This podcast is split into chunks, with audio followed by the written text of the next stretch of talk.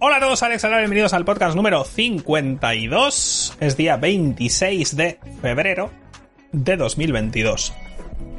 Hace un día que salió el Den Ring, un día y medio más o menos. Y eh, la verdad es que esta semana va a ser un podcast regulero, os lo digo ya. Porque entre que ha salido el Den Ring y que justo tuve el viaje, pues no he estado yo muy atento. Las cosas como son, pero bueno. He pillado unas cuantas noticias esta mañana y demás, pero claro, ayer me pegué todo el día jugando, he dormido como un campeón, me he levantado y a las nueve y media estaba en directo otra vez. O por ahí, a las 10, no sé.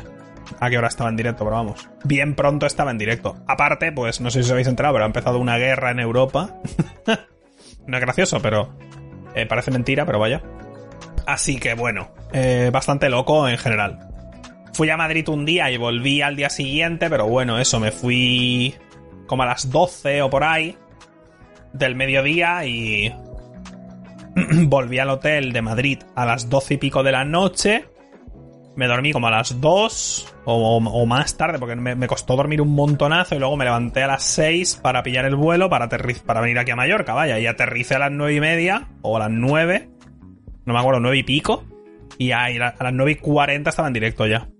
Así que eso. Pero bueno, bien, contento. Obviamente esta semana he jugado Elden Ring. He acabado también el domingo Horizon.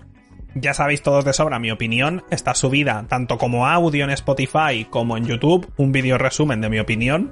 Así que ahí la tenéis. No voy a hablar más del tema porque no hace falta. Ya he hablado suficiente.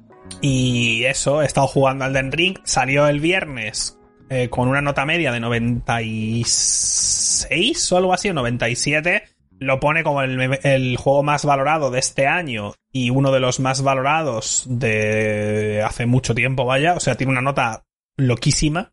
Tiene una de las notas medias más altas de la historia, básicamente. Y en general, la peña está muy contenta. La verdad. Yo también.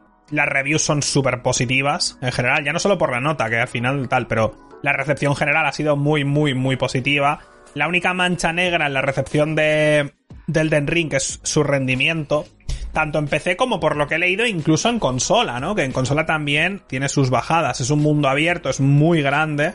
O sea, es muy, muy grande el mundo abierto y sobre todo en PC. Sobre todo en PC parece que va mal. O sea, si lo miras en Steam, eh, tiene valoraciones reguleras eh, de la gente y es por eso, ¿no? Incluso yo con el ordenador que tengo, que sobrepaso los recomendados como para mover el juego tres veces juntas, pues también tengo bajadas, ¿eh? En general, en general me va bastante bien, en general, pero he tenido alguna bajada, alguna bajada seria, o sea, no solo algún momento de rascar, pero algún momento de que se queda totalmente congelado todo y demás. Tampoco es una locura en mi caso, pero sí es cierto que hay mucha gente a la que le va mal. La suficiente como para que tenga esas reviews en Steam. Es decir, la gente no, no, no le da esas reviews a un juego por los loles, ¿no? Hay mucha gente que le va muy mal. Por lo que me habéis dicho vosotros y demás, hay gente que le, que le va mal, vaya. O sea, claramente, ¿eh? no, no es algo de... Porque yo creo que si a todo el mundo le fuera como me va a mí, no habría muchas quejas. Porque a mí me va bastante bien. Se requiere un parche o dos todavía, seguramente. Pero si a la mayoría de gente le fuera como me va a mí, no, no tendría esas reviews en Steam, así que claramente hay un problema. Ya han dicho, ya han dicho Bandai Namco que van a hacer, o sea, que están trabajando en ello. Es algo que saben y que están trabajando en ello. También os digo, bastante bien va, y esto no es para, como para decir que no pasa nada, eh, ni, mucho menos, vaya. No va bien el juego y hay que arreglarlo. Pero también os digo, bastante bien va para ser un juego de mundo abierto y el primer juego de mundo abierto que hace Front Software, ¿eh? Os lo digo. No tengo que recordaros los Assassin's Creed de cada, de cada año o cada dos años, ni cualquier juego de mundo abierto en general, incluso, incluso Horizon. Horizon también ha tenido bastante, bueno, bastantes. También ha tenido bugs y algún que otro problema y demás. Los juegos de mundo abierto son muy complicados porque, claro, no solo es porque es un mundo muy grande, que también, pero tienen muchos sistemas funcionando unos sobre otros y es mucho más fácil que, que haya problemas. Y es mucho más fácil que haya problemas de rendimiento, porque al ser el mundo grande y demás, si tú estás en una posición elevada, estás viendo mucho mundo y demás, y si obviamente hay diferentes eh, niveles de lo del LOD, ¿no? Lo del level of detail en función de la distancia, eso está claro. Pero también el juego está cargando constantemente el mapeado a tu alrededor, y a veces, joder, pues no es que se cargue como si fuera Minecraft, rollo en una circunferencia o lo que sea a tu alrededor. No exactamente, ¿no? eh, muchos de estos juegos usan. O sea, está todo. Está calculado perfectamente qué se está cargando y qué no se está cargando a tu alrededor. Entonces, parece ser que a veces. Eh, claro, hay al final, hay como zonas invisibles que tú no estás viendo, a partir de la cual, ¿sabes? Como que detectan si tu personaje ha cruzado esta barrera invisible, se va a cargar hasta esta zona del mapa, por ejemplo, ¿no? Entonces, como hay bosses por el mapa pues a veces si estás peleando contra un boss en el mapa y tú te estás moviendo para esquivar y demás y estás como peleando en el límite de esta barrera invisible, el juego está todo el rato cargando y descargando cosas simultáneamente. Eso es un problema, por ejemplo. Pero vamos, que parece que el juego a veces como no sé si es que tiene algún leak de memoria o algo así y llega como a colapsar y tal, porque yo estaba hace nada antes de este podcast, estaba peleando contra un boss literalmente en una mazmorra que estábamos él y yo solos y me estaba pegando algún tirón, por ejemplo, cosa que no tiene ningún sentido, o sea, como que, ya digo, o sea, el juego tiene problemas de rendimiento y demás, pero por lo demás va bastante bien, en el sentido de que no hay no hay bugs que te rompan la partida y demás, o yo no he visto ninguno, he visto problemas técnicos, pero no problemas de yo qué sé, un bug que te impide continuar una misión o que no puedes entrar a un boss o cosas de ese estilo yo no, yo no he tenido, la verdad. Yo, que eso al final eh, es, es eh, está, bueno, es solo mi opinión, ¿no? Pero bueno, como siempre tenéis el vídeo de Digital Foundry donde podéis ver no solo cómo va en PC, cómo va en Play 4, cómo va en Xbox, cómo va en Play 5 y demás. Y claramente tienen que trabajar, o sea, claramente. El juego ha tenido una recepción de la prensa increíble, la peña que lo está jugando y puede jugarlo está disfrutando muchísimo, yo incluido. Pero eso no quita que, obviamente, ¿no? Por, por mucho que me guste a mí un juego, por mucho que guste a la gente que lo está jugando, eso no quita que un juego tenga que salir bien y tenga que ser jugable para todo el mundo, ¿no? Quiero decir, eso está claro, ¿no? Entonces, pues eso, a currar, habéis sacado un juego de puta madre, es un juegazo que flipas, es una locura de juego y yo estoy contentísimo, pero tienen que arreglar esto. Ahora, el tema de, eh, de Elden Ring también, pero el tema de, de qué tal el juego, en mi opinión llevo veintipico horas, que mucha gente lleva veintipico horas y está en la zona del inicio. Yo he avanzado mucho, he matado muchos bosses ya. Estoy jugando como un demente, la verdad. De rápido. Y el juego es una, es una barbaridad. Soy nivel 64 ahora, creo. Y el juego es una salvajada. Si simplemente fuera un juego mecánicamente bueno, vale, pero es que además la música es la polla, ¿sabes? Por ejemplo, la música ahora mismo contra el boss ese que os he dicho que me ha dado algún tironcillo, la música de ese boss, y es un boss secundario al que he llegado subiéndome en una torre saltando con la cabra. Que yo no sé hasta qué punto me he colado, vaya. Pero he llegado saltando con una puta cabra, me he, pillado una escalera, he subido para arriba y, y, he llegado a un puto boss random por ahí que me ha dado un equipamiento de puta madre súper bonito, no sé qué tal es de stats, me da igual, es guapísimo. Y una puta arma que es una referencia básicamente a la lanza de Longinus de Evangelion. Es una puta espada del matador, del exterminador de dioses, se llama. Increíble, vaya. Pero eso, si simplemente fuera un buen juego mecánicamente, pues todavía. Pero es que es súper bonito. O sea, las zonas del juego no tienen sentido, vaya. O sea, las zonas del juego son súper diferentes, súper coloridas, artísticamente es una locura, hay detalles por todas partes, la música es la hostia, tienes más opciones que en ningún otro Souls, en ninguno. O sea, porque tienes las armas a una mano, a dos manos. Puedes llevar dos armas del mismo tipo para hacer power stance como en Dark Souls 2. Tienes las, las eh, cenizas de guerra para poner las habilidades especiales a las armas y puedes llevar un montón de cenizas en un montón de armas. Tienes las magias normales, vaya, de toda la vida, pero hay muchas más magias. Tienes las magias del dragón. Tienes las magias de apoyo. Tienes las invocaciones si las quieres usar de bichos. Luego las invocaciones de aliados también. Puedes jugar en cooperativo. Tienes el combate montado a caballo. Tienes la exploración a pie o a caballo. Tienes la verticalidad. Tienes el arco. Bueno, los diferentes arcos y ballestas. Es una barbaridad, ¿sabes? Es una locura. De verdad te lo digo, ¿eh? no es solo el hecho de que a mí me guste un montón esta saga, que también, es que es, es que solo puedes jugar este juego y admirar lo que se ha hecho aquí. Eh, el desarrollo del The Ring empezó en 2017, creo que era, junto con Sekiro. ¿Sabes? O sea, tú imaginas el tiempo que llevan, y no me extraña en absoluto, porque es enorme el juego, enorme. También yo hablaba el otro día de que no sé qué harán en temas de DLC, o si harán DLC, porque este juego es tan largo y tiene tantas cosas que yo no sé hasta qué punto un DLC con más bosses va a añadir algo de realmente de sustancia, ¿no? Porque ya hay, es que hay tanto contenido que yo no sé hasta qué punto realmente es necesario siquiera un DLC. Porque ya te digo, este juego tranquila, o sea, para la mayoría de gente que lo juegue, de principio a pasárselo, simplemente pasárselo y de camino ir haciendo bosses y cosas así secundarios, alguna, pero sin, sin ir a por el 100%, simplemente empezar hasta terminar, yo creo que a la mayoría de gente le va a durar 60 o 70 horas en su primera run. Normal, o sea, rollo de normal, simplemente. Ir a completarlo, igual son 130 o 140 horas. Es una locura. O sea, la cantidad de cosas que hay en el mapa, pero no en el mapa de que abres el mapa y ves puntitos, sino la cantidad de cosas que tú puedes buscar y después hay están las dungeons que parecen las las dungeons del cáliz de Bloodborne, por ejemplo, que esas son mucho más simples, estéticamente similares. Luego hay cuevas, por ejemplo, que son de todo tipo. No solo tienes el mundo de arriba, básicamente, el mapa, ¿no? Es que si te pones a buscar, a veces encuentras un ascensor que te baja 50 pisos bajo el suelo y es que hay un mapa entero bajo el suelo también, gigantesco, como súper cósmico y demás, que parece yo que sé, de otro mundo, que es la polla. Ahí peleé un boss ayer que fue increíble. No sé, la verdad. Estoy bastante sorprendido, incluso yo, que tenía bastantes expectativas. De verdad te lo digo, ¿eh? O sea, tenía muchas expectativas, e incluso yo estoy sorprendido de la barbaridad que es este juego. Te lo, te lo prometo. Y mucha gente me ha preguntado si lo recomiendo a gente que nunca ha jugado un Souls, y este es el juego. Si nunca habéis jugado un Souls, o si los habéis jugado y yo qué sé, os han parecido muy difíciles o frustrantes o lo que sea, probablemente este sea el Souls. Porque no es que sea más fácil, porque ya te digo que como me están poniendo a mí también, no es que sea más fácil, pero sí es el más accesible en el buen sentido. Por ejemplo, en los Souls, cuando matas un boss, vuelves al último punto de guardado, la típica hoguera o lo demás, o el candelabro en el Bloodborne o lo que sea.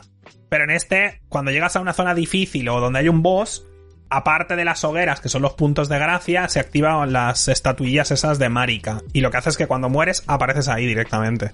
Y esto no hace el juego más fácil, lo hace menos frustrante, porque lo único que pasaba en el Soul si te morías es que volvías a. O sea, decía, vale, el boss está allí y te pasaba en la zona corriendo, hacía.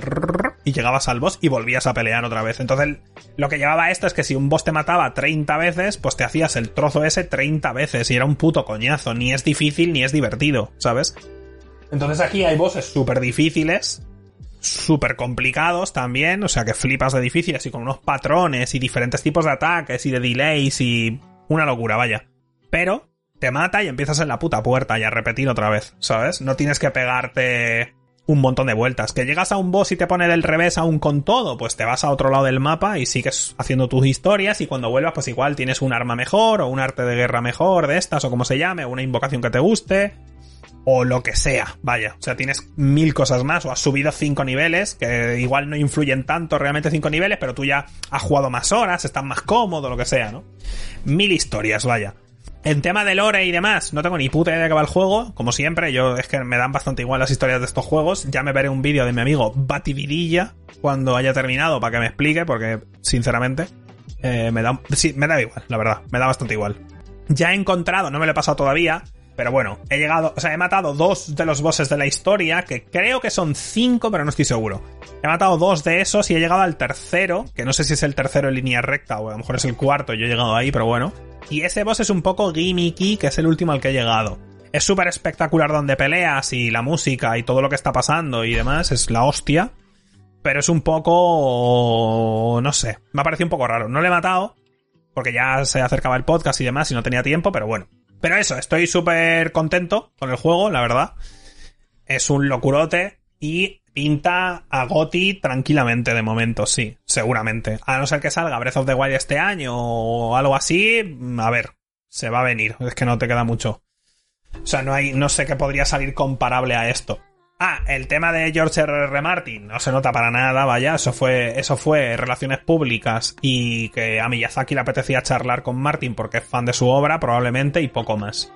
No sé, si lo tal, pero bueno, si estáis dudando y demás, pues si tiene problemas técnicos, quizá esperad un mes tranquilamente que no se va el juego a ninguna parte. Si estáis dudando, obviamente los que sois fans de la saga ya estáis jugando seguramente.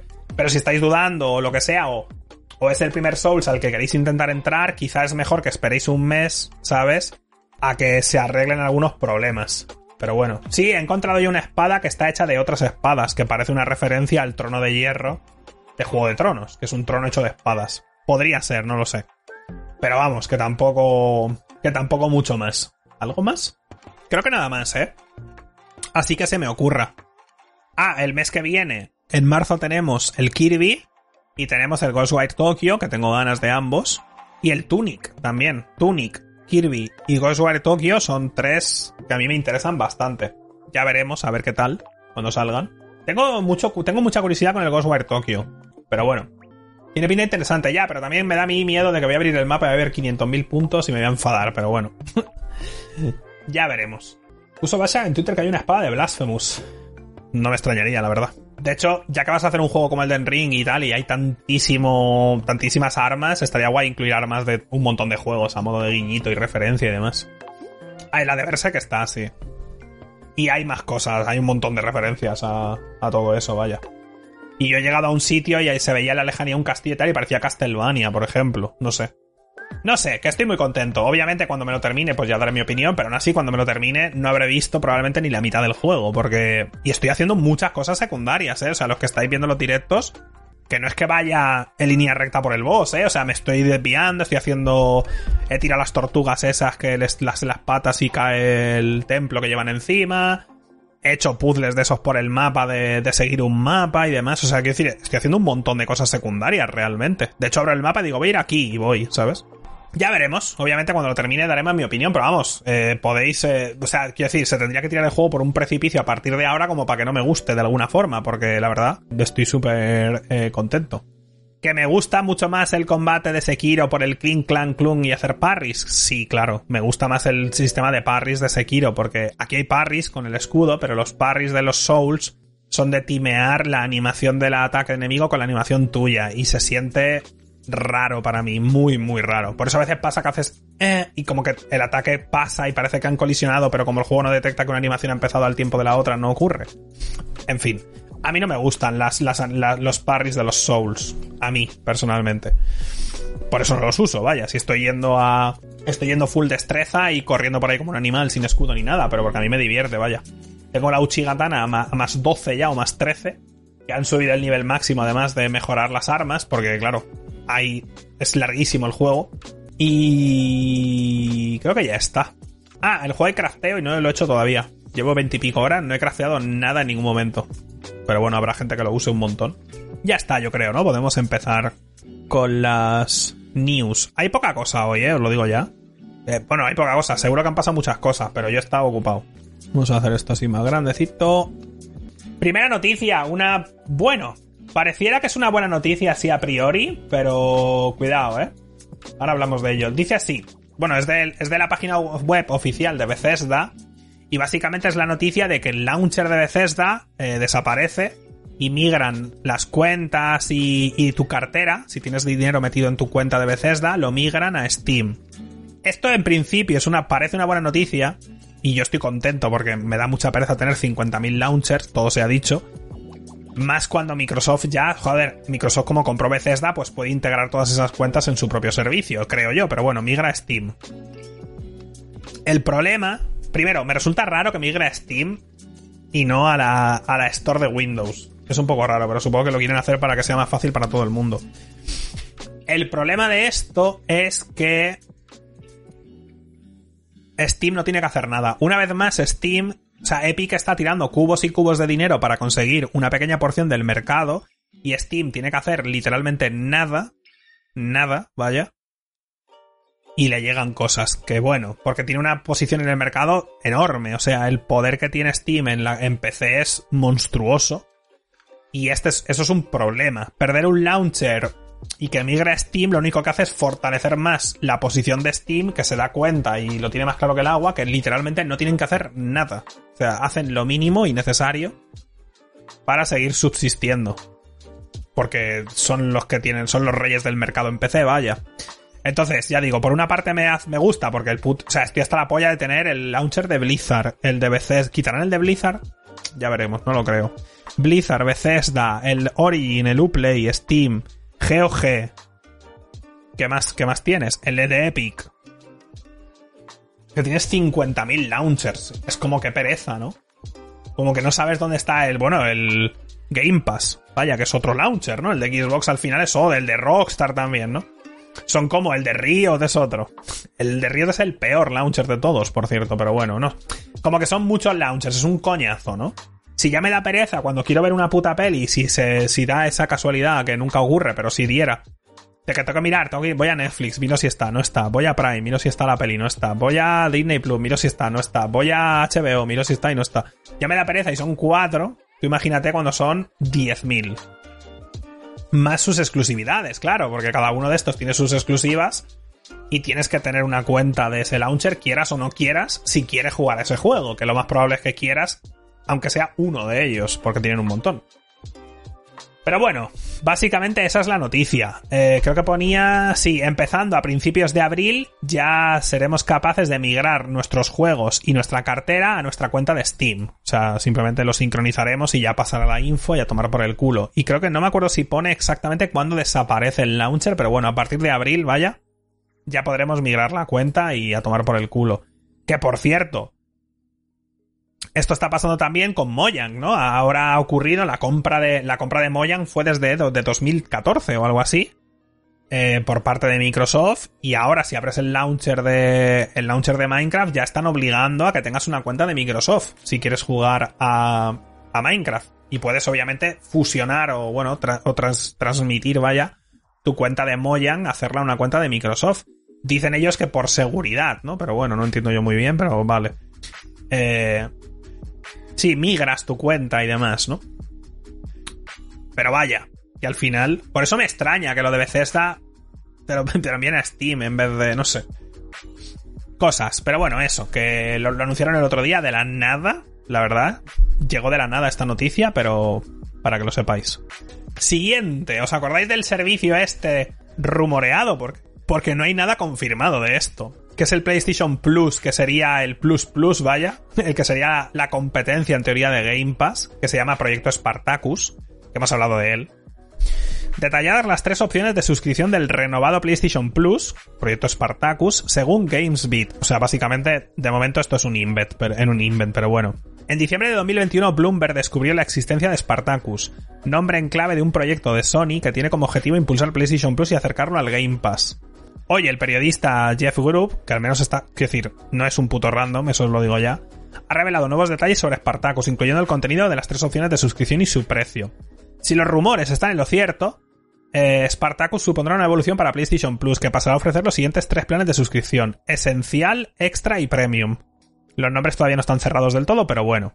Eh, esencial es el plan que ya conocemos ahora, que es el PlayStation Plus de que tenemos o que tenéis o lo que sea y se limitaría a ofrecer una serie de juegos cada mes para añadirlos a la biblioteca a cambio de 10 dólares mensuales, que esto es lo que hay ahora. La opción extra suma el acceso a un catálogo de títulos, parecido al PlayStation Now, pero con descarga. Es decir, con el extra tienes lo otro más un catálogo que puedes descargar por 13 dólares al mes. Premium ofrece todo lo anterior e incorpora el juego en streaming. Una selección de títulos clásicos de anteriores PlayStation. Bloomberg apuntó a PlayStation 1, 2, 3 y PSP. Esto es el único motivo por el que yo lo pagaría el único. Porque me gustaría poder jugar a un montón de juegos antiguos y no me dejan. Entonces, esto me dejaría a mí. Ay, yo lo pagaría por esto. Por, por jugar a juegos de Play 1 y Play 2 y demás. Pero es en streaming, ¿eh? Porque dice, incorpora el juego en streaming. Una selección de títulos clásicos. O sea, todo esto lo jugarías en streaming, entiendo. O sea, no es que incluya las dos cosas. Creo que, supongo que esto lo podrías jugar en streaming, ¿no? O sea, no sería retrocompatibilidad real. O sea, no, no es tu Play 5 que está ejecutando los juegos antiguos. Así que habrá que ver, ¿no? Los precios psicológicos mandan y lo, típico, ¿no? Que en vez de 15 euros sean 14,99, así que tendríamos 9,99 por el normal, 12,99 el extra, 14,99 el premium. ¿Es probable? Es muy probable, obviamente, ¿no? Al final Game Pass está pegando fuerte y mucha gente pues igual siente que pagar 10 pavos por el de por el de PlayStation tal como está ahora, pues joder, no es nada, ¿no? Comparado con con lo que ofrece Game Pass, así que y está funcionando muy bien, así que probablemente sea cierto. No veo no veo por qué motivo no debería ser cierto, la verdad. Habrá que ver cómo funciona lo de los juegos clásicos y qué juegos clásicos son, pero si los juegos clásicos que tiene o tiene alguno que me interese, probablemente lo pague. Vaya, por lo menos igual algún mes o lo que sea si me apetece pasarme un juego clásico y tal, porque ahora mismo cuando la semana pasada me pasé el, el Prey antiguo y luego probé el de, de Darkness y demás, que vaya tela, ¿eh? Como envejecido. Pues siempre pienso en la Xbox. Siempre que quiero rejugar un juego antiguo, lo primero que pienso es en la Xbox, porque con bastante probabilidad voy a poder jugarlo ahí, ¿sabes? Y eso es la hostia. Ya dije que obviamente servicios de retrocompatibilidad o lo que sea, no es algo para las grandes masas, vaya. O sea, no es algo que la peña se vuelva loca. Me va a pillar un equipo por la retrocompatibilidad. O sea, alguno de vosotros igual sí, a mí me interesa mucho, obviamente, pero que no es algo. No es algo para las grandes masas, no es algo que mueva muchos números, no es algo de lo que se hagan trending topics, ni. ¿sabes? Entonces, no sé. Pero bueno, probablemente. Probablemente ocurra. Veremos el lanzamiento oficial. Me extraña mucho que este rumor, no este, pero lo del proyecto Spartacus, es un rumor que llevamos desde el año pasado, vaya. Yo creo que desde septiembre o algo así, no me acuerdo cuándo, pero desde hace tiempo llevamos escuchando lo del rumor este y todavía no hay nada confirmado. Hombre, Spartacus es el nombre del proyecto, no se va a llamar Spartacus, coño, ya lo pone aquí, se va a llamar PlayStation Plus Esencial, Extra o Premium, en principio. Entonces me extraña mucho que, que llevemos tanto tiempo escuchando esto y que probablemente sea cierto, o sea, es que todo apunta a ello, y no hayan dicho nada, macho. Pero nada, ¿eh? O sea, nada, ni un comunicado oficial de ningún tipo que uno podría pensar. Igual, ¿sabéis lo que están esperando? Igual, a que acabe el año fiscal. El año fiscal acaba en marzo. Igual quieren empezar el siguiente año fiscal ya con el servicio este. Rollo, anunciarlo y que se ponga, que se active el día que empieza el año fiscal. Rollo, 3 de marzo o 4 de marzo, no sé cuándo es. Podría ser. Puede ser que vaya por ahí el tema, pero vamos, no, porque es que es muy pronto y no lo han anunciado siquiera que va. No creo que, no creo que lo anuncien ya y salga ya. Bueno, igual, es que no lo sé. Me extrañaría mucho que lo anunciaran rollo. En dos días se activa esto. No, no creo, no creo, la verdad. Igual en verano o algo así, no tengo ni idea. Hay un rumor de State of Play para el 10 de marzo. Pues igual sí, no lo sé. Igual sí en el State of Play lo anuncian y tal. Y después, igual lo anuncian en el State of Play que haya, si es que hay. Y anuncian ya fecha, rollo yo que sé, en abril o algo así, ¿no? No lo sé. Pero vamos, mucho están tardando para ser algo que no es una cosa que vaya a romper esquemas, ¿sabes? No es algo nuevo y rompedor, es algo que ya está haciendo la competencia, o sea que podrías anunciarlo y a tomar por el culo, ¿no? No sé. Pero bueno, next. Eh, esta noticia ya la, la bueno, la, la, no, porque ha pasado esta semana, pero iba a decir la porque la he visto yo en Twitter, pero bueno. por primera vez en dos décadas, eh, el año que viene, en 2023 no va a haber un Call of Duty. Que esta noticia salió hace unos días. El de este año va a haber, o sea, en septiembre o octubre o lo que sea de este año, vamos a tener el Call of Duty de cada puto año, porque si no explota el mundo. Pero el año que viene no va a haber Call of Duty, ya está confirmado, el año que viene no va a haber. Obviamente van a seguir monetizando la franquicia con, con el Battle Royale, que siempre me olvido de cómo se llama, y con el de móvil, que tengo una noticia por aquí también. Warzone, gracias. Sí, es una buena noticia porque yo creo que ya la saga está adoleciendo mucho la anualidad. O sea, ya está pesándole horrores, la verdad. A mí no soy yo la persona más fan del mundo, pero vamos. Los últimos CODs me han parecido a mí un coñazo, sinceramente, de verdad. O sea, como que no aportan nada, nada. O sea, los juegas y se juegan igual que hace 15 años, pero literalmente, o sea, se juegan exactamente igual y ya, o sea, no aportan nada, están súper viejos. Los juegas y sientes que son juegos viejos, es una cosa. Entonces, no, yo no creo que esto sea... No creo que esto sea específicamente por la compra de Microsoft, porque no se ha cerrado siquiera, y hay lío en esa compra, además. Entonces yo creo que esto estaba planeado ya, pero que es una buena noticia. Yo creo que es una buena noticia. Pero de nuevo, claro, es la saga principal. Pero claro, si ahora cojo esta noticia y os la digo también, igual pilláis el, igual pilláis el contexto de por qué no es tan grave, rollo. ¿Por qué no están preocupados? Vaya, desde Activision, ¿no? Call of Duty Mobile ha superado los 1.500 millones de dólares en ingresos desde su lanzamiento. ¿Entendéis, no? Porque no pasa nada, porque no salga un año un COD. De repente, 1.500 millones el COD Mobile. Tela, ¿eh? La verdad, qué locurote. Yo no lo he probado, he visto algo. Siempre, porque es un juego que siempre enseña, porque como yo veo muchas reviews de móviles, es un juego que como que siempre enseñan en, en reviews de móviles, siempre te enseñan un poco del juego y se ve, se ve bien, pero no tengo ni idea, la verdad. Yo solo de imaginarme jugar a eso con la pantalla táctil me quiero tirar por un, me quiero tirar a un pozo de cabeza, vaya. Pero 1500, ¿eh? De hecho aquí también en esta noticia también nombra lo del descanso para 2023 Salió en, salió en octubre de 2019. Octubre de 2019. O sea, no lleva ni tres años, porque no estamos en octubre de 2022. Sería de 2019 a 2020. Bueno, sí, lleva tres años. De 2019 a 2020, de 2020 a 2021, de 2021 a 2022. Bueno, no, dos años y medio. Dos años y medio, 1.500 millones. Es mucha pasta, ¿eh? Es mucho dinero, vaya. Es mucho dinero. Se acabará por jugar más en móvil que en consola. ¿Acabará? ¿Tú dónde vives? ¿Tú, en qué planeta vives? El mercado de consola es el más pequeño. Actualmente, juraría. Juraría que es móviles, PC y consolas, por ese orden. En videojuegos en general, ¿eh? En el mundo, vaya. Que esto es lo que digo muchas veces, que a veces... Que esto pasa no solo en videojuegos, pasa en todo, ¿eh? Que cuando estás metido en algo, como que te parece que lo que tú haces o lo que, lo que hace la gente que te rodea es lo que hace todo el mundo, ¿sabes? Y no es así, ni mucho menos. Es lo que he dicho muchas veces. Sea, yo me preguntas a mí y toda la gente que conozco juega Minecraft Java. Todo el mundo. Todo el mundo. Pues Minecraft Bedrock lo juega cinco veces más gente. O seis veces más gente. Juega muchísima, muchísima más gente a Minecraft Bedrock que a Java. Pero muchísima, ¿eh? Pero, vamos, no hay ni comparación siquiera. O 10 veces más, o 20 veces, no sé. Pero millones y millones y millones de personas juegan más a Bedrock que a Java. Pero si me preguntas a mí, para mí todo el mundo juega Java. ¿Por qué? Porque yo juego a Java y toda la gente que, que conozco juega Java. vosotros, eh, otros streamers, o sea, todo el mundo juega Java. Entonces, para mí, Bedrock ni existe. Bueno, pues es la versión más jugada con mucha diferencia, ¿no? Y eso también pasa en, en todo, en, móviles en general. Para mí, para mí nadie juega móvil. Yo no juego y no conozco a nadie que juegue. De mis amigos nadie juega, mis padres no juegan. Yo no conozco a gente que juegue, vaya. O sea, no sé, para mí no se juega en móvil, pero se juega, se juega bastante, vaya.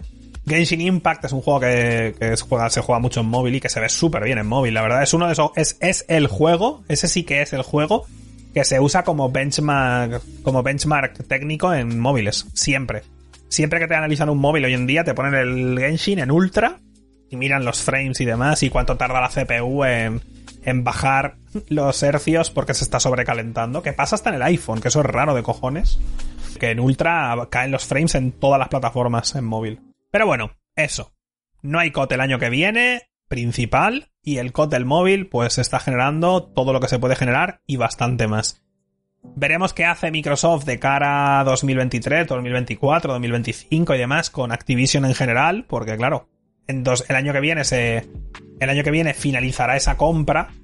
En principio, si no pasa nada raro, esa compra sigue adelante y finalizará el año que viene. Habrá que ver qué decisiones toman ya en ese momento, porque claro, las cosas no se... Pero no lo sabremos nosotros, claro. Pero el hecho de que vayan a hacer, por ejemplo, un juego, no es una noticia, o sea, no es, no es una no es una decisión que se tome en 2023 rollo, ah, vamos a hacer un juego este año a ver qué pasa. No, no. Es que en cuanto Microsoft tome el control y reorganice un poco la empresa, van a tomar decisiones de cara a desarrollos para 2024, 2025, 2026, 2027, porque muchos juegos, sobre todo AAA, tardan 4 o 5 años en hacerse. O sea, es que hay juegos que es eso. Bueno, de hecho, este año 2022 se van a, van a, van a empezar a desarrollar juegos este año de los que no sabremos nada hasta 2025. En 2025 anunciarán un juego y diremos todos, hostia, qué guapo, ¿no? Pues empezó a hacer este año y no lo sabremos siquiera. Y muchos por el camino se cancelarán y tampoco lo sabremos. Y algunos se filtrará y lo sabremos y demás. Pero la mayoría ni lo sabremos. Hasta el día que tal, ¿no? Es que son súper largos los desarrollos, es bastante loco. Si lo piensas, dices, joder, tío. 3, 4, 5 años haciendo un juego, ¿eh? Me flipa eso luego cuando escuchas a gente que trabaja en la industria, gente que hace niveles y demás. Que hay, igual en un equipo, en un triple A, igual hay, yo qué sé, 15 personas haciendo, o 20 haciendo solo eso. Y hay peña que se tira 3 años haciendo un nivel. O sea, un nivel. O, partes de un nivel para hacerlo perfecto. Tú imagínate. Tú imagínate la cabeza. ¿No? O sea, rollo joder, ¿no? Qué duro. Pero bueno, continuemos. Que esto tengo clave de este juego, por cierto. Ha salido ya. Bueno, no sé si ha salido ya, creo que sí. Ha salido ya porque yo tengo la clave, lo tengo instalado en Steam. El, remaster este. Han, ido saliendo a lo largo de los últimos meses el Pixel Remaster del Final Fantasy VI. Bueno, de los Final Fantasy antiguos, perdón. Y ahora el último que ha salido es el Final Fantasy VI, el Pixel Remaster. Por lo general, los Pixel Remaster estos son un poco una puta mierda, la verdad, porque hacen el trabajo mínimo. Las cosas como son. Pero curiosamente, con el Final Fantasy VI, no sé si lo habéis visto, pero bueno, para quien no lo sepa, en Final Fantasy VI hay un momento de la historia en el que hay una ópera, que en el juego original pues era un MIDI que flipas, y se escucha ahí ti, ti, una cancioncita y tú te lo imaginas, es súper triste y demás, súper bonito. Pero bueno, en este Pixel Remaster han hecho como una especie de 2,5 de extraño, como que donde se está haciendo la ópera, que hay un castillo y demás, está como en 3D. Aquí los que estáis en directo, pues podéis ver la foto. Bueno, se ve todo pequeño, pero a ver si hago así. ¿Lo veis? Es como un fondo en 3D y demás. Y le han metido voces en varios idiomas. Esto era una música en el original, un MIDI todo. Un MIDI todo, pues todo, costrero, ¿no? Era la polla en la época, pero bueno, no deja de. Era un MIDI, vaya y le han metido doblaje, o sea, le han metido una canción con letra y está doblado al japonés, al inglés, al francés, italiano, alemán, español y coreano. Tengo ganas de jugar para llegar ahí y escucharlo en español porque me va a pegar un derrame cerebral, vaya. Obviamente no es 3D puntero que flipas, pero los que, los que hayáis jugado al original y veáis esto, pues se ve que han metido como un como un 2,5D y demás. No es todo el juego, ¿eh? Sí, como Octopath o algo así. Es solo la parte esta, ¿eh? El juego sigue siendo igual que el original y con algún retoque y demás, pero el juego es simplemente como el que era. Esto es solo para la escena de la ópera, que es bastante curioso. Creo que tengo por ahí otra noticia de esto, que no sé si la he guardado o no la he guardado. Si la he guardado, pues la borro luego y ya está. Que han preguntado a Uematsu que Uematsu es el compositor de los Final Fantasy clásicos hasta el 10, si no me falla la memoria, que ahí fue co-compositor junto a otro, creo, pero me puedo estar equivocando, pero bueno, los clásicos seguro. Le han preguntado, y creo que el propio Uematsu ha dicho que él tuvo la idea hace tiempo de hacer algo así, pero que tal, y hace poco se lo dijo a Square, Square Enix, y como cuando se lo dijo era cuando como que le dijeron, sí, lo vamos a hacer, no sé qué. Pero que incluso el propio Uematsu dijo, estaría guapo que hubiera una canción y que estuviera doblada a diferentes idiomas o no sé qué. Y que se lo ha ido a decir a Square Enix y la propia Square Enix ha dicho, ah, sí, lo hacemos, o, lo hacemos o lo estamos haciendo, rollo, porque era algo que ya dijo en su momento Uematsu hace más años que el copón, ¿no? Como idea que nunca se hizo porque era la puta Super Nintendo, vaya, que no, que no da que explotaba la consola. Curioso, la verdad, es muy raro porque los otros Pixel Remaster han hecho el trabajo mínimo, de verdad, o sea, son, yo me he quejado de ello porque yo mismo he dicho que me fliparía un Final Fantasy VI con los gráficos del Octopath. Y con ese cariño en temas gráficos y artísticos y estéticos. Que el Octopath a mí no me guste por otros motivos es irrelevante para esta cuestión. Me gustaría un montón. El Final Fantasy VI es un muy buen JRPG. Obviamente es un JRPG clásico y ya sabes a lo que vas. Si no lo sabes y no te gustan los JRPG clásicos, por muy bueno que sea este, no te va a gustar, te lo digo ya adolece de los problemas de la época de, yo qué sé, de muchísimos combates aleatorios, pero una locura y demás, pero tiene un montonazo de cosas. Las historias de cada persona, además se centra mucho en, hay como una historia general, pero luego hay como una historia de cada personaje y puedes hacerla y demás, y son la polla, y no sé, está muy chulo. Está muy chulo, o sea, si os ha gustado el 7, el 9, el 10 y demás, y nunca habéis jugado al 6, igual, si no tenéis nada que hacer y no os interesa el Den Ring y demás, si no tenéis nada que jugar hasta verano o vete tú a saber, Igual os lo recomiendo, ¿eh? Porque, bueno, igual no, os lo recomiendo. Igual os gustará. Por eso que os digo, es, es un muy buen JRPG. Tiene, la música es la hostia. En el inicio, justo, justo al principio, llevas a Terra, que es la protagonista, y estáis atacando una ciudad que no me acuerdo cómo se llama.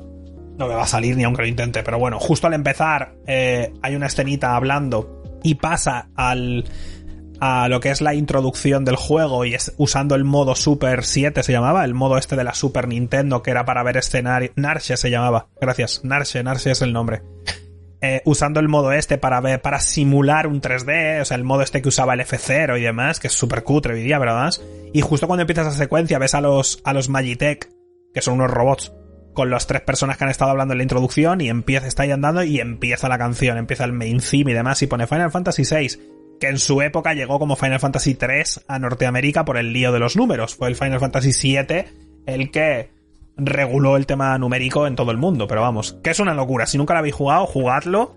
No sé qué tal en otros temas este Pixel Remaster, porque sé que lo han remaster, o sea, han sacado 50.000 versiones de un montón de los Final Fantasy clásicos del mismo juego, y en alguna versión está todo el contenido, en otro no, y demás, porque es un poco locura porque metieron más dungeons y demás con contenido extra y luego en otras versiones no estaba ese contenido extra, aunque salieron después.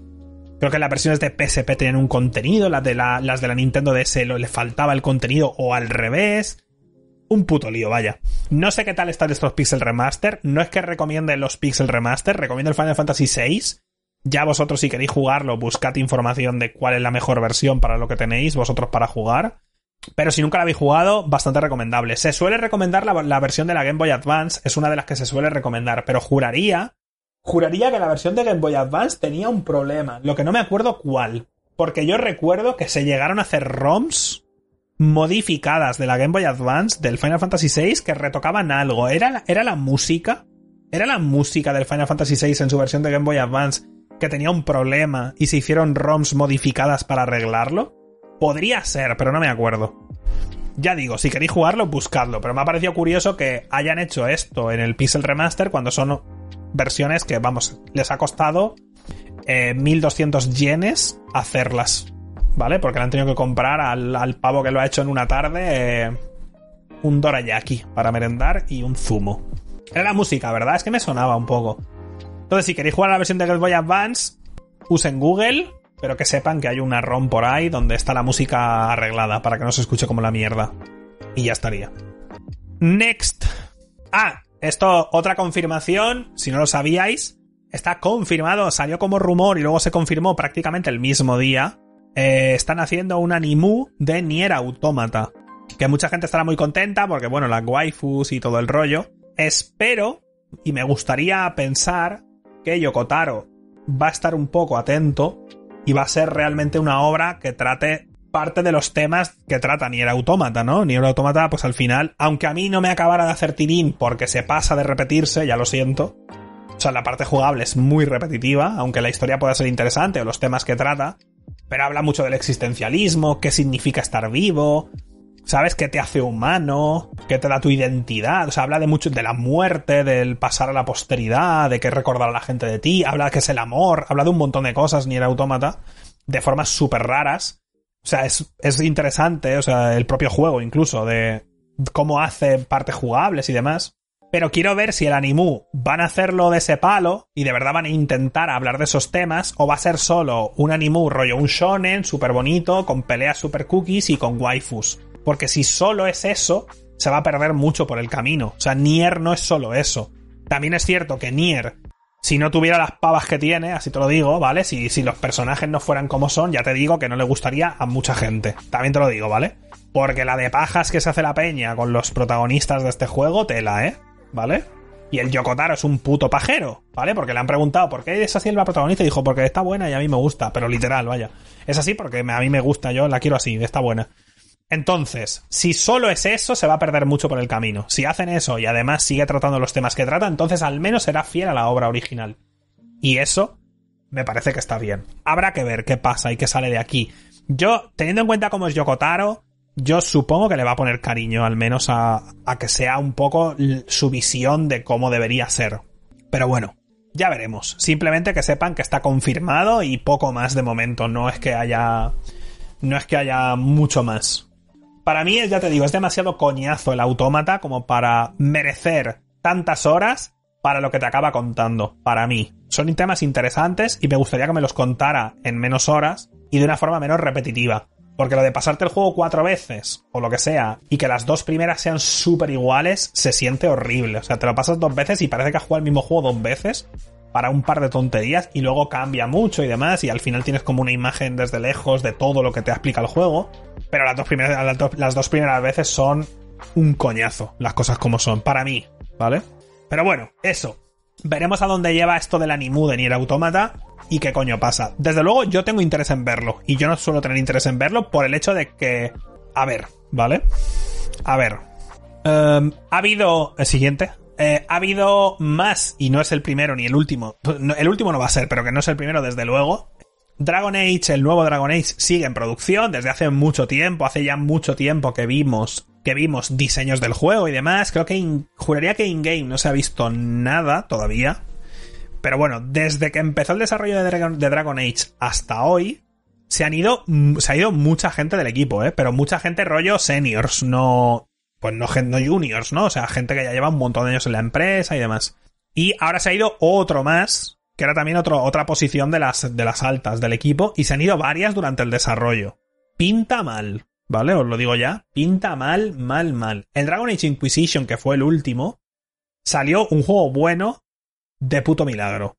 Porque hasta los últimos meses el juego era un desastre, acabó saliendo bien a costa del sufrimiento de la gente y por desgracia eso les, eso les cimentó esta idea de que en BioWare había alguna especie de magia que hacía que los juegos siempre salieran bien, hasta que salió Anthem y se comieron una tremenda polla de frente que les golpeó la nuca. Tremenda. Entonces, el Dragon Age Inquisition se llevó muy buenas notas.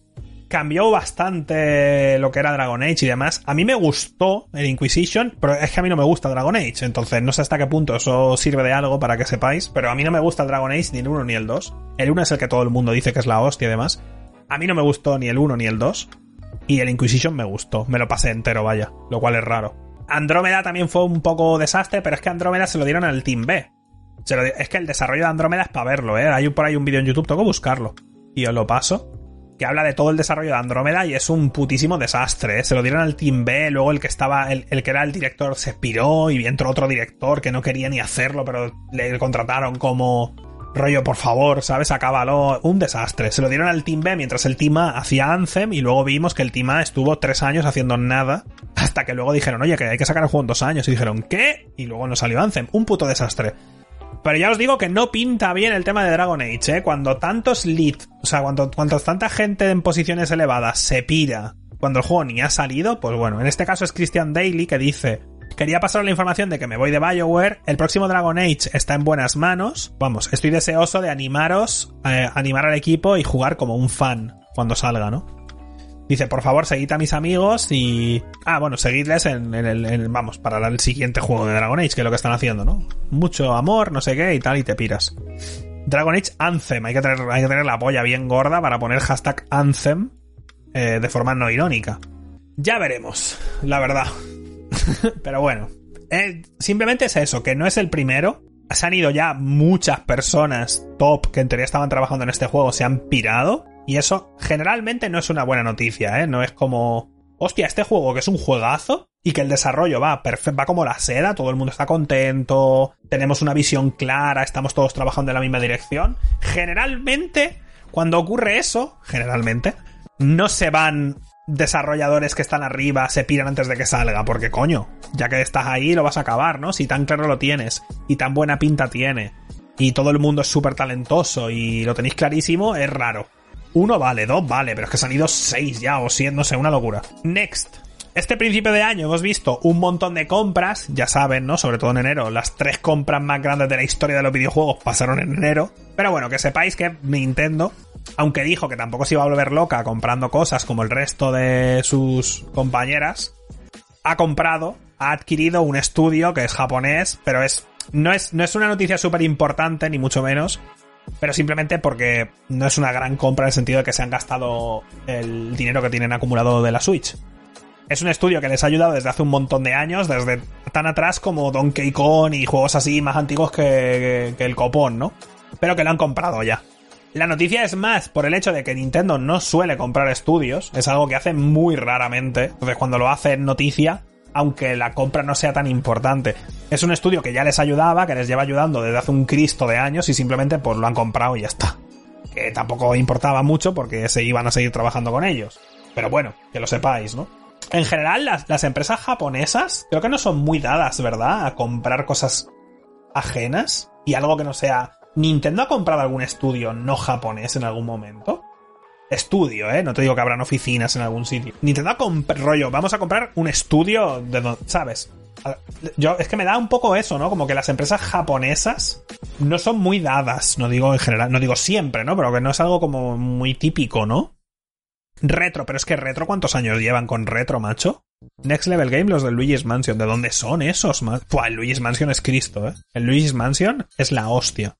El Luigi's Mansion 3 es la polla. Si tenéis la Switch y no la habéis jugado, jueguenlo. Niantic no es suya. Pero bueno, eso, que lo sepan, ya está. Sin más. Ah, siguiente noticia, que va de Gabe Newell y por qué en Steam no hay NFTs, pero ha salido ya, han salido ya las reviews finales, ¿vale? Ya se ha levantado el embargo completo del Steam Deck. En principio, la gente me ha dicho que ya están enviando emails, tal. A mí no me ha llegado el email todavía. A mí, no sé si es que es ahora a partir de marzo o qué coño. A mí no me ha llegado el email de la confirmación, bueno, de la confirmación sí, pero del pago del mi Steam Deck y de que me lo van a enviar, a mí no me ha llegado el email. Yo lo tengo comprado desde que salió y en teoría debería llegar eh, ya. Se puede reservar, claro, te la puedes comprar en Steam Deck, coño, pero que yo me lo compré en su momento. A mí me tiene que llegar ahora en marzo, en teoría, y no me ha llegado ni el email de que se ha efectuado, eh, como que ha empezado el procesamiento ya de mi puta consola, vaya, que no, no ha ocurrido. Pero han salido reviews. Las reviews finales. En su momento vimos reviews como del hardware solo y han salido reviews del software. En general, por lo que yo he visto de unas cuantas reviews, en general es la aceptación bastante positiva. He visto quejas en que la pantalla la pantalla, los colores de la pantalla no son muy vivos, por ejemplo, la batería se gasta muy rápido si juegas a 60 FPS, por ejemplo, en vez de a 30. En 30 es bastante aceptable.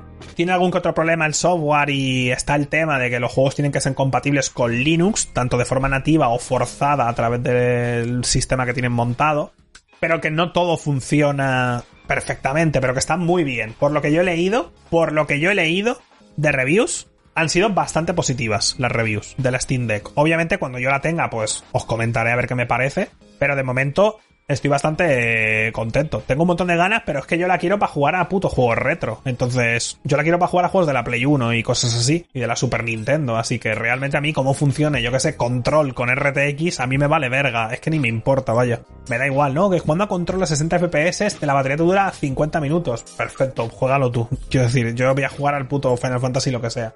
Entonces, eso yo. Vosotros, pues no sé, ya veremos. Y la Playdate tampoco me ha llegado el email todavía de que me la están enviando o lo que sea.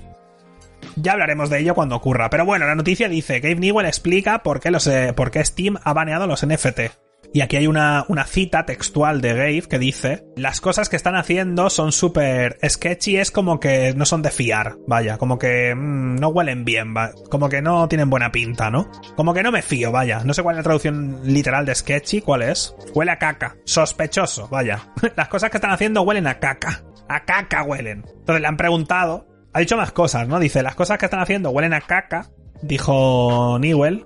Y dice, incluso, y cita textual, ¿eh? Y dice, y había, incluso dice, ilegal shit. O sea, había mierda y se están haciendo basura ilegal también. Detrás de, por detrás. O sea, incluso cosas que no se han llegado igual a publicar en Steam. Les han intentado colar igual cosas ilegales en Steam, ¿no? O sea, que no han pasado los filtros de protección y ya es difícil porque sale cada mierda en Steam, hijo mío. Newell, cabrón. Pero que había incluso, dice, cosas ilegales por detrás y el tío sigue la cita textual y dice, y tú te quedas ahí como, joder, esto es malo. Dice también, la blockchain es una tecnología que como, como tecnología está muy bien, vaya, pero de las formas en las que se ha utilizado, de momento, son bastante sospechosas. Y tú simplemente como que te quieres mantener alejado de eso. Esa es la cita textual de Gabe Newell. Todo eso, que no está mal, vaya. Y sigue la cita, dice, tenemos el mismo problema cuando como, como para aceptar las, las criptomonedas. 50, dice, ¿eh? 50% de la, cuando aceptaban, ¿no? Aceptaron durante un tiempo y lo dejaron de hacer. Dice, el 50% de lo que se paga con criptomonedas es fraudulento, ¿verdad? Dice, tú miras a eso y piensas, bueno, eso es malo. La volatilidad además de las criptomonedas significa que la gente no tiene, no tiene ni idea de qué precio realmente están pagando en ese momento específico, por ejemplo, ¿no? Dice, no, son tan volátiles que igual tú haces una compra y ha subido de repente o ha bajado y dice y sigue la cita textual. Dice, así que te quedas como, ¿cómo, he pagado 498 dólares por este producto? Y la, y la respuesta es, es lo que pasa cuando tienes una moneda súper volátil con la que estás pagando. Entonces, lo que tú has pagado, por lo que tú has pagado un poco, mañana vale mucho, por lo que deberías pagar mucho, ahora ya no tienes dinero en tu cartera y cosas de ese estilo. Entonces yo entiendo que en una, en una tienda, por ejemplo, Amazon acepta criptomonedas. Amazon, es que no sé ni cómo se usa una criptomoneda, no sé ni cómo pagas con ella. Entonces no tengo ni idea. ¿Amazon acepta criptomonedas? ¿Alguna? No. No tengo ni idea yo de este tema, así que me, a mí no me gusta, pero no tengo ni puta idea. Ni interés en tenerla, vaya. Me da completamente igual. Pero esto es lo que ha dicho Game Newell, que en temas de NFT huele mal, huele a caca, han intentado además meter cosas ilegales, historias por detrás que no comentan más en detalle. Y luego está el tema de añadir las criptomonedas a Steam, que también, pues eso, que es muy volátil y que es un poco pues, fraudulento todo, huele a caca. Y ya está. Simplemente, pues, ha dicho eso. Veremos. Veremos. Ah, mira, esto era lo de Uematsu que os he dicho antes. Mira, eh, la cita textual de Uematsu de lo de la ópera, de la escena de ópera en Final Fantasy VI. Dice, la versión original no tenía voz, o sea, no tenía letra, vaya, ni gente cantando. Así que pensé que sería guay si pudiéramos poner voz en la escena. Pensé que sería imposible o muy difícil. Así que intenté preguntar a Square Enix, ¿qué tal si hacemos algo, o sea, si metemos algo de música aquí en diferentes lenguas, o sea, en traducido a diferentes lenguas, coreano, español, americano, alemán, bueno, americano, inglés alemán, italiano, así todo el mundo puede disfrutarlo. Dice, lo dije medio en broma. Simplemente sabía que sería guay que, que pudiéramos implementarlo. Pero cuando lo volví a mirar, realmente lo habían hecho. O sea, él lo dijo en su momento, como de coña, rollo, ¿qué tal si hacemos esto? Y no le dijeron nada más, y cuando lo volví a mirar, lo estaban haciendo y lo han hecho al final. Americano, tú. Ya está, eso era lo de antes. Next. Ojo con esto. Activision Blizzard demandada por. ¿Cómo se llama esto? Que no me sale, tío. La junta directiva no, los que tienen acciones, accionistas. Activision Blizzard demandada por, por sus accionistas por la compra de Microsoft. ¿Qué os parece? Y si miras esto, te parten la polla. Dicen, espérate. Dicen así. O sea, los han demandado y dicen, es... Eh, la, adquisición de Blizzard por parte de, Activision Blizzard por parte de Microsoft es eh, injusta por muchas razones. Ah, dice, una de estas razones es que la junta directiva intenta para ellos mismos, básicamente, y para la gente de que está arriba, no, no para todos los accionistas, porque hay mucha gente que puede ser accionista, ¿no? Entonces, una de las quejas es que es injusta porque lo que intentan hacer la junta directiva y la gente que está arriba es para ganar para ellos lo máximo que puedan de forma inmediata, ¿no? O sea, dice, beneficios significativos e inmediatos. Obviamente una compra de esa magnitud, seguramente toda la junta directiva se va a llevar millones de dólares y mucha gente que esté por arriba se va a llevar un pastizal cerdo también. Pero para alguna persona que tenga no sé cuánto, 20.000 euros en acciones de Activision Blizzard, para ellos no... Para ellos esta compra realmente les vale verga, muy probablemente, ¿no? Eh, no tengo ni idea, pero vaya, en teoría es eso, como que es fraudulenta y que no es. Que no, que no han tomado esta decisión teniendo en cuenta el mejor interés para la compañía, que en teoría la junta directiva tiene que hacerlo. O sea, la junta directiva tiene que velar por el mejor interés para la compañía y sus accionistas. Si han tomado esta decisión para el mejor interés para ellos, están, están haciendo algo ilegal. Literalmente, y puedes demandarlos. Si puedes demostrar que han tomado esta decisión para algo personal para ellos, y no para lo mejor para todos, puedes demandarlos, que es lo que está pasando. Obviamente Microsoft dice que, bueno, de Activision Blizzard, vaya, todavía, que no están de acuerdo con las alegaciones que se han hecho y que no tienen ningún problema en presentar sus argumentos delante del juez. Y ya estaría, ya veremos. Pero vamos, que estos se meten ahí también por en medio, esta demanda, se mete esta demanda la compra esta o la fusión de estas empresas o bueno, todo esto está pasando todavía por todo el tema que vimos el otro día, aquel PDF de 50 millones de páginas, para ver si es o no eh, monopolio y ese tipo de mierdas. Entonces todavía está ocurriendo eso y a la vez hay ya demandas por medio de hasta qué punto esta compra está haciéndose lo mejor para todos los accionistas en principio o no se, o se ha hecho solo pensando en ellos en mira yo me llevo 10 millones ahora me largo y a tomar por culo pero bueno, sí. Mierda, en general. Lo de cada, lo de cada día. Ah, lo he comentado al principio, pero bueno. Elden Ring mejorará la experiencia de juego. Bandai Namco responde a las críticas con próximos parches. Lo que os he comentado al principio, ¿no? Hay problemas en, generalmente en más o menos todos lados. Creo que en Play 5 es la mejor versión, pero va un poco regular en general. Hay un parche de día 1 que a mí personalmente me va exactamente igual. Empecé varios, varios problemas y demás, pero que que ya están trabajando en ello, que lo saben y que a currar. Esto va a ser un problema de verdad si pasan meses y meses y sigue yendo así. Si les damos, ha, salido muy bien el juego, si, eh, si les damos un par de meses y sacan dos, tres, cuatro partes y se estabiliza todo, pues ya está. No hay ningún problema, que yo espero que lo hagan porque es un juego maravilloso y no quiero eh, que todo el mundo se quede con, este, con un mal sabor de boca, ¿no? Rollo, joder, qué guapo, pero me está jodiendo, tal. Entonces, ya veremos. No sé, yo solo he jugado en PC. Entonces, mi, ya digo, mirad el vídeo de Digital Foundry, yo mi, mi opinión es solo de PC y a mí me va relativamente bien. O sea, me va bastante bien. Pero claro, es que con el PC que tengo me tendría que ir perfecto. Y perfecto no me va. Eso es, eso es cierto.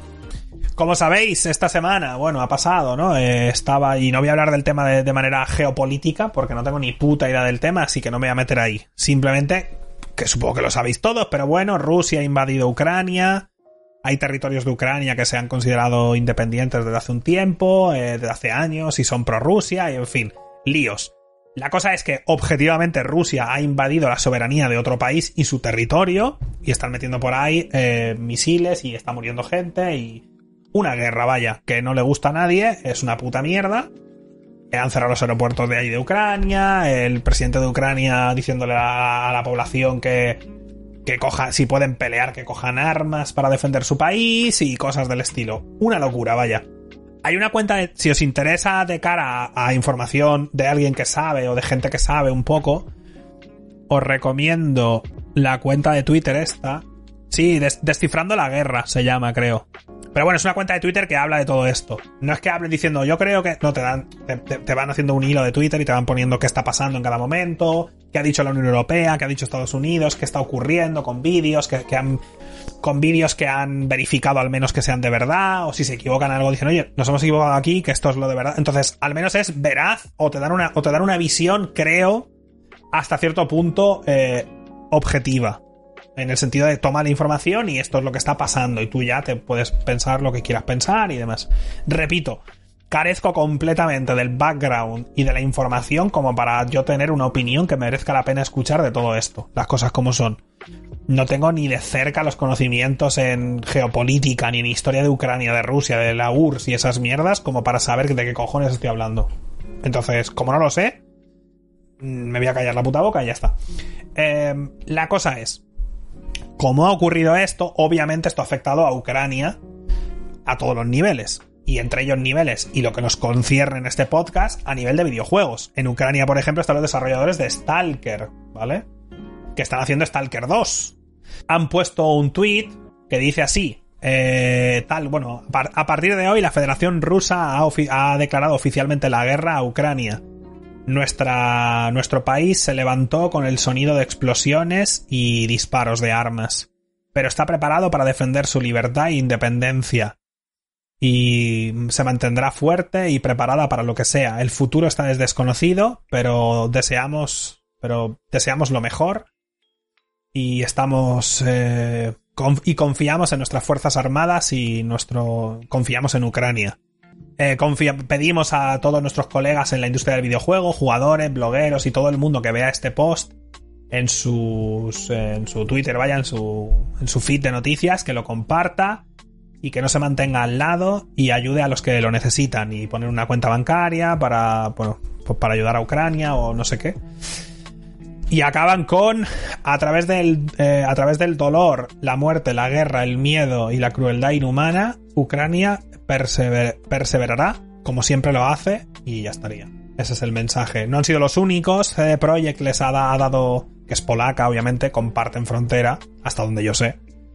Eh, ha dado 200 mil dólares o no sé cuál. O sea, quiero decir, ha habido mucha, sobre todo de, todo este, de todo ese bloque de todo ese bloque que se conocen mucho entre ellos y tienen mucha historia juntos por separado y se han dado putiasos y se han querido mucho, en fin, un lío. Yo no tengo ni puta idea, repito. Pero que esto está ocurriendo y que tal, hay también, que lo vi en Twitter, hay una chica que es streamer, que era, es ucraniana, y que tenía, bueno, tenía no, tiene, o sea, tiene gente, vaya, o sea, que, que, le sigue, le sigue gente, no me acuerdo cómo se llama, pero lo vi en Twitter, como un retweet de no sé quién. Que le sigue gente en Twitter, vaya, que no es una, que no es una persona con top viewers, vaya, que tenía gente y como que puso un tweet que estaba que se habían despertado con sonidos de explosiones y demás y que estaba en la frontera de Polonia con su familia a ver si les dejaban cruzar, rollo. Tú imagínate ¿sabes? Tener tu vida, yo por ejemplo tengo aquí mi vida hecha y hago streaming aquí con vosotros y un día pongo en Twitter, rollo, me he despertado con sonidos de explosiones y, y yo qué sé, y las, las alarmas estas y tal, ¿sabes? Y estoy, eh, yo qué sé, estoy en el puerto de Palma con mi familia y todo lo que tenemos intentando que nos dejen subirnos a un barco porque están bombardeando Mallorca. Tú imagínate, o sea, que que lo escuchas y parece una locura lo que estoy diciendo, pero esto eh, pasa en sitios del mundo, ¿no? Tú, imagina, tú imagínatelo, un segundo. ¿Sabes? Te levantas a hacerte un puto café por la mañana. Tú imagínate, ¿qué coño? Te levantas con sonidos de explosiones, ¿sabes? Tú imagínate que yo pensaría, ¿qué están haciendo? ¿Quién está haciendo obras a esta hora? Me cago en su puta madre. Pero sales y tío, explosiones. Y gente por la calle, gente corriendo. Pone en la televisión, está tu presidente diciendo que todo adulto que pueda coger un arma y se cree y crea que puede hacerlo, que tengas que coja un arma y defienda su país hasta la muerte, no sé qué. Tú imagínate la situación, ¿sabes? Una locura, una locura. O sea, es que no quiero ni planteármelo, es que, es que tiene que ser... En fin. Ah, también importante. Cuando miráis info, por eso os he recomendado esta cuenta de Twitter, la que os he dicho antes. Porque en Twitter pasa siempre, y en Facebook, y en TikTok, y en cualquier parte, es muy fácil caer en información que, es de otro. que te ponen un vídeo que se ve un edificio explotando y pone, madre mía, lo que ha pasado esta tarde en Kiev, en Ucrania. Y ese vídeo es de un videojuego, ha pasado. O ese vídeo es de otra guerra de otro sitio, o lo que sea, ¿vale? Que esto ha pasado varias veces. Hay un vídeo del Arma 3 que lo ponen, cada vez que hay una guerra lo ponen ese vídeo.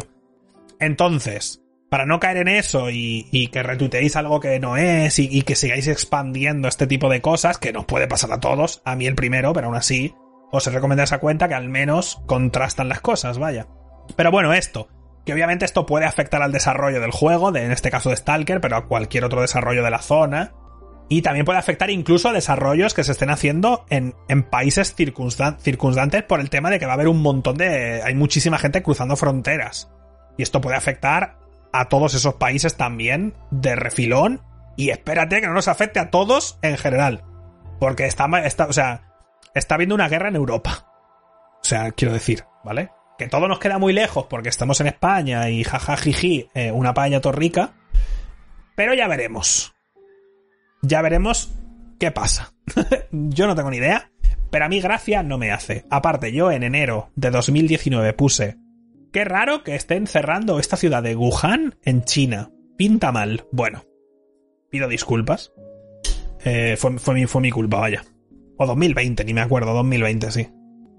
ya veremos. Pero bueno, eso, que lo sepáis, ¿no? Que puede ser que la semana que viene o el mes que viene tengamos, o dentro de tres meses, tengamos una noticia de el equipo de Stalker ha puesto un tuit diciendo, oye, el desarrollo se retrasa el juego medio año porque por, todo esto, vaya, porque hemos perdido un montón de cosas. Vete tú a saber, ¿no?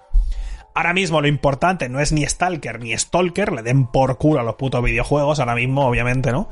Obviamente lo he comentado porque esto atañe a, a, joder, a lo que hablamos en este podcast, pero obviamente lo importante ahora no es videojuegos, ni mucho menos, no está ni remotamente cerca de ser importante, y mucho menos en Ucrania, por supuesto.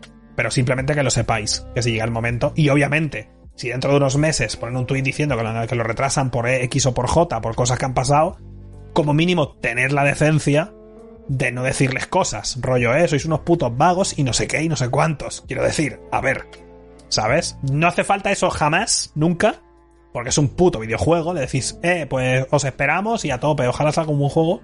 Pero si pasa, además en este caso, pues te callas la puta boca y ya está, no tiene más. Y creo que con esto ya está, un poco. Obviamente ha habido menos noticias que otros meses, otros meses, otras semanas, pero he estado bastante ocupado reventándome el pecho en el Den Ring. Y, porque ya, porque ahora he parado un poco para hacer el podcast y no voy a seguir jugando hoy, pero mañana me voy a reventar otras 12 horas tranquilamente. Es bastante probable. No prometo nada, como siempre. Ah, Hostia, no, no os he enseñado. Espérate, porque me guardé la noticia, pero soy idiota. Perdón, perdón. El VR de la Play 5, tío, que me lo guardé y no lo he enseñado, macho. Me lo guardé y soy idiota, tío. Espérate. Eh, ha salido, hace tiempo vimos eh, los mandos. Bueno, primero, está confirmado el VR de la Play 5. Hace tiempo. Eh, hace tiempo vimos los mandos, pero no se había visto el casco y demás. Bueno, pues ya han enseñado. Ya han enseñado el casco y demás. Que tampoco es que sea la polla en el sentido de es un puto casco. Quiero decir, ¿qué esperáis que sea? Todos los putos cascos de VR son prácticamente iguales, ¿no? Es como si tal, pero bueno. Que al final, pues no sé, pues como cuando anuncian un móvil, no me digas, va a ser rectangular y va a tener cámaras detrás. Es un poco eso, ¿no? Pero bueno. Eh, OLED, eh, los paneles son 2000 por 2000, 2000 por 2040, frecuencia de actualización del panel 90 Hz y 120, lentes ajustables, campo de visión 110 grados, cuatro cámaras para seguimiento de auriculares y controlador, cámara CR interna para seguimiento ocular, vibración de auriculares, conectividad USB-C, micrófono incorporado. Hay una cosa que hacen las Oculus Quest que no hace el de Valve. Las Oculus Quest te las pones y una vez puestas puedes ver, ¿sabes? Tiene como cámaras que luego te las envían a las ventanas de a las pantallas. Entonces, puedes ver, te las pones y tienes el casco puesto tapándote la visión, pero puedes ver. No se ve como si estuviera viendo con tus ojos. Se ve un poco regulero, la verdad, pero se ve. El de Valve no lo hace. El que yo tengo de Valve no lo hace. O no lo ha hecho nunca, vaya. Y lo, y lo usé bastante para jugar al, al Beat Saber. Jugué un montonazo y no lo hizo en la puta vida, vaya. Las inalámbricas. Esta no. El de PlayStation no es inalámbrico. De hecho, aquí en la foto podéis ver el cable. Tengo las Index y puedes ver incluso jugando. Macho, yo tengo las Index y no he visto eso en mi vida. Igual es una opción y yo soy idiota. El de Valve, si le das dos veces al menú, se activa la cámara delantera. Vale, pues ni lo sabía, fíjate. Y he jugado igual 100 horas a, las Valve Index. Me he pasado el Half-Life Alyx y todo, ¿eh? No lo sabía. 100%, ¿eh? O sea, 100 ni idea, vaya. Me flipó porque en el Oculus Quest no tienes que hacer nada. Tú te las pones y ya para hacer el mapeado de tu habitación ya lo ves. Yo lo que veía en el Valve Index es como que si te acercabas veías el, el muro invisible que te dice por aquí no, ya está. No veía nada más. O sea, si me acercaba, saltaba el en rojo, ¿no? Como el límite para decirte, oye, que te vas a pegar con algo. Pero yo no veía como las Oculus Quest me las pongo y es que veo la puta mesa, veo el suelo, no sé, se ve que flipas. Entonces, igual es algo típico de todos los de Studio VR y me estoy enterando yo ahora porque no lo había visto en el de Valve, que puede ser. Pero bueno, aquí tenéis esto, va con su cable y sus historias. Obviamente usará la potencia de la Play, por lo tanto va con cable. Las Oculus Quest van sin, van sin nada, inalámbricas. Y recordemos, la semana pasada o la anterior que vimos las estadísticas del de, eh, usuario medio de Steam y lo que está subiendo el Oculus Quest. Bueno, el Oculus Quest es, es el dispositivo de VR principal de Steam. Y es que cada mes sube más. Es que es súper barato para lo que es. Que entiendo que mucha gente no quiera ni acercarse porque Facebook. Totalmente entendible, vaya. O sea, es que, pero, pero vamos, 100%. A tope, me lo creo. Porque es una puta mierda y son idiotas. Pero lo que han hecho está de que flipas ya, ya no es obligatorio tener cuenta de Facebook, porque una vez, al principio no lo era, tenías que tener una cuenta de Oculus, luego tenías que tener una cuenta de Facebook y ahora ya no hace falta, pero aún así, sigue siendo propiedad de Facebook. Pero bueno, que el WhatsApp también, ¿sabes? El WhatsApp también y lo usáis todos y os importa tres mierdas. ¿A que sí? Porque he visto gente diciendo, es que te Facebook, el Oculus, no me lo voy a comprar. Chico, usa WhatsApp, sí, perfecto. Instagram también, muy rico nudo. Que a tope con tus principios, pero chico, a ver, sabe decir, ¿no? Yo uso WhatsApp, pues chico, pues tengo, pues tengo la mierda esta, es lo que hay. Pero bueno, eso. Simplemente ya veremos. A mí personalmente me interesa cero la VR en la Play. Me interesa ya va poco en PC, aunque hay cosas interesantes como el Half-Life Alyx y otro montón de cosas. Pero ya el tema del espacio y tal, no sé, me da como perezote. Pero bueno, sí, que lo han anunciado esta semana. Lo había visto, pero no sé por qué, pues no me guardé la noticia. Pero vaya, que sí, ahora ya con esto cerramos las news y me voy a descansar, que he empezado directo a las a las 9 de la mañana. Estoy bastante cansado. O a las 10, no me acuerdo. O a las 11, yo no sé. Llevo muchas horas en directo. Más de 10. 10, 10. Весняночка, весняночка, де ти зимувала, я садочко на клиночку